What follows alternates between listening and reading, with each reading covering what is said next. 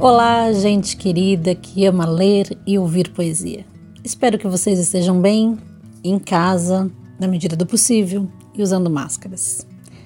Obrigada pela audiência e por compartilhar nosso podcast com seus amigos e amores. Continuem assim. Sigam a gente nas redes sociais, no Twitter, no Instagram, no Facebook e conte pra gente o que vocês estão achando da seleção dos poetas e dos poemas e fique à vontade para sugerir seus poemas favoritos ou diga qual poeta que você quer ouvir por aqui, que nós selecionamos o poema para você. Eu hoje selecionei um poema de um dos meus escritores favoritos, mas confesso que eu não sabia que ele também era um versador. Falha minha. Pois dele eu só conhecia a prosa. Ensaio sobre a cegueira, ensaio sobre a lucidez, Caim, Evangelho segundo Jesus Cristo estão entre as minhas obras favoritas. Estamos falando do escritor português José Saramago. Ele nasceu numa família de camponeses em Azinhaga, ao sul de Portugal, em 1922. A trajetória literária dele é bastante interessante pelos diferentes gêneros que desenvolve: poesia, teatro, jornalismo, ficção. Sua atividade como escritor iniciou-se em 1947 com o livro Terra do Pecado.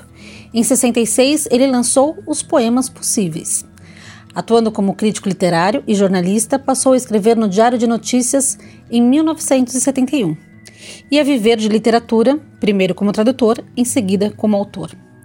Saramago foi criador de um dos universos literários mais sólidos do século XX.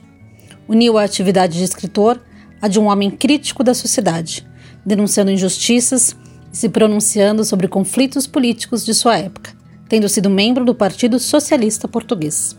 Entre seus livros mais importantes estão O Evangelho segundo Jesus Cristo, Ensaio sobre a Cegueira, A Jangada de Pedra, A Viagem do Elefante. Saramago conquistou em 95 o Prêmio Camões e em 98 o Prêmio Nobel de Literatura. Sua obra, O Evangelho segundo Jesus Cristo, foi considerada ofensiva para os católicos e censurada em 92.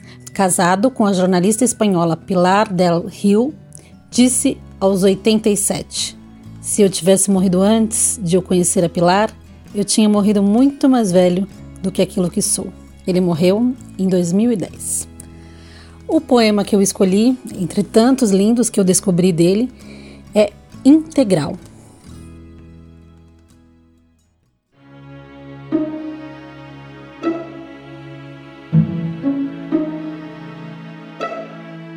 Por um segundo apenas não ser eu. Ser bicho, pedra, sol ou outro homem deixar de ver o mundo desta altura, pesar o mais e o menos doutra vida. Por um segundo apenas, outros olhos, outra forma de ser e de pensar, esquecer quanto conheço e da memória nada ficar, nem mesmo ser perdida. Por um segundo, apenas outra sombra, outro perfil no muro que separa, gritar com outra voz, outra amargura trocar por morte a morte prometida. Por um segundo, apenas encontrar, mudado no teu corpo este meu corpo. Por um segundo apenas e não mais, por mais te desejar já conhecida.